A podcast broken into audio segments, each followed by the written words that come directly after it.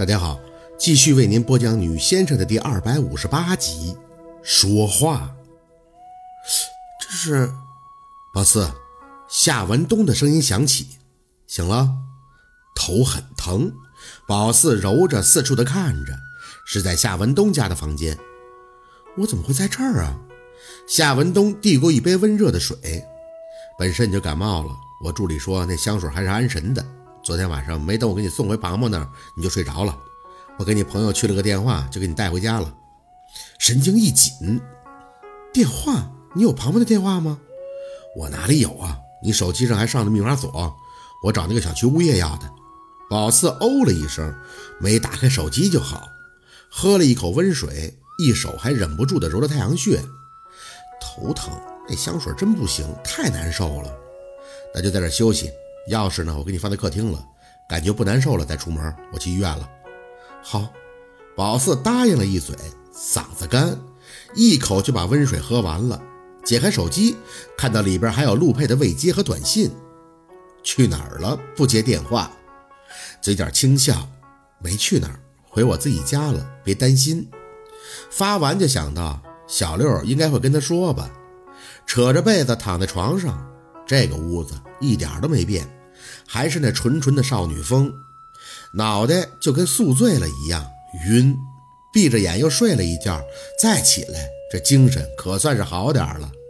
陆佩给回了一通简讯，回家了也不能跟我玩失踪啊，我就要回去了，别忘了交代你的事儿。笑的有几分无奈，这茬他是一天不提都难受。回了一条以后，发现还有一通未接。这是睡得多死啊，一点都没听到。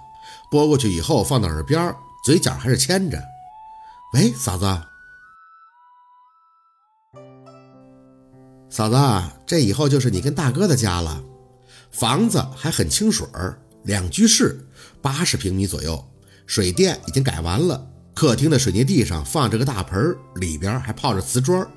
宝四好奇地打量了一圈。有两个工人还在厨房贴着墙砖，真没想到大哥这房子已经装修上了。方梅梅挺着个显怀的肚子看着宝四，房子一下来就紧着装修了。你大哥一直说让你来看看，以后这也是你的家了。宝四笑着走到他身边，挽住胳膊：“嫂子，这房子真挺好的，还是南北的，格局也好。”方梅梅满眼感激地看向宝四。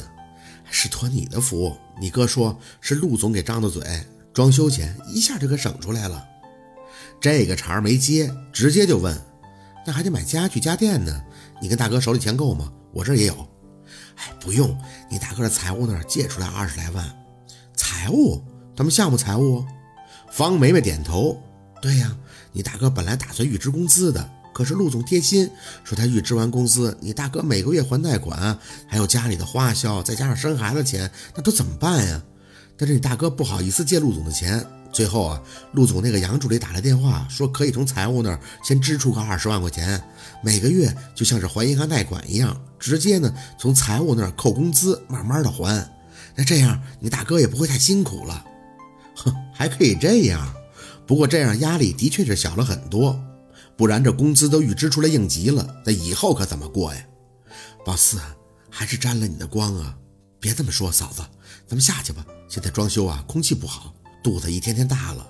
这里啊，就让我大哥偶尔来盯盯就行了。方梅梅轻笑，得来看呀，我跟你大哥终于有了自己的家了，每天看看都觉得乐呵。宝四搀扶着他进了电梯。小区刚入住，家家都会装修，工人来来回回的过。护着方梅梅，怕她被人碰到，手掌擦过她肚子，却整个人电了一下。怎么了？方梅梅看出宝四不对劲儿，她疑惑：有静电了？不是静电。走进电梯，宝四抿了一下唇，看向方梅梅：“嫂子，我能摸摸你肚子吗？”“好啊。”她胖了一圈，脸还在笑：“摸吧，五个多月，快六个月了，成型了。”静了静心。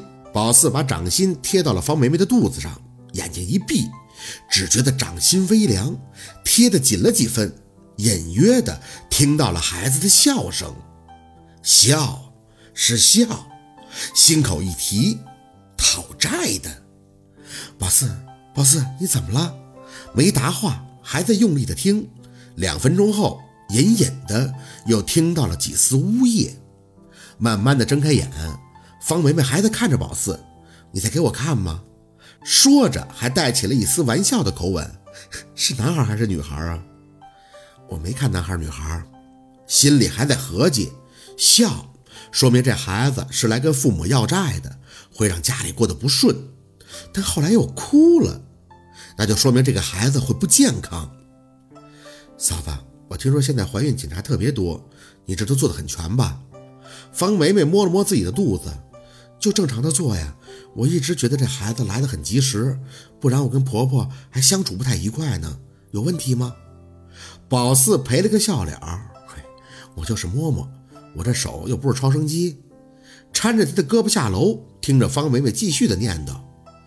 不瞒你说呀，宝四，我和你哥对男孩还是女孩都不在意。男孩女孩都是我身上掉下来的肉啊！婆婆说喜欢男孩，去做个彩超看看；女孩子就趁着小做了。我还骗她说是男孩，她特别高兴。我跟家树想的呢，这是我们的孩子，既然他来了，我们就要生下他，好生的抚养他，对不对？再没有多说，从小区出来，又等着大哥家树吃了顿饭，两口子都挺高兴的。只要一提到孩子，大哥就一脸即将为人父的激动。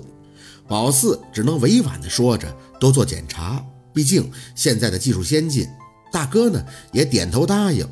送他走的时候还一直说：“你嫂子这块你放心，四宝等着做姑姑吧。”宝四应着，坐上八车后开始合计：要是嫂子检查出孩子有问题，那他跟大哥就自己做决定了；要是生下来笑，说明一开始会生病。但是最后又哭了，说明会治好的。可是钱呢？大哥的经济状况要怎么解决呀？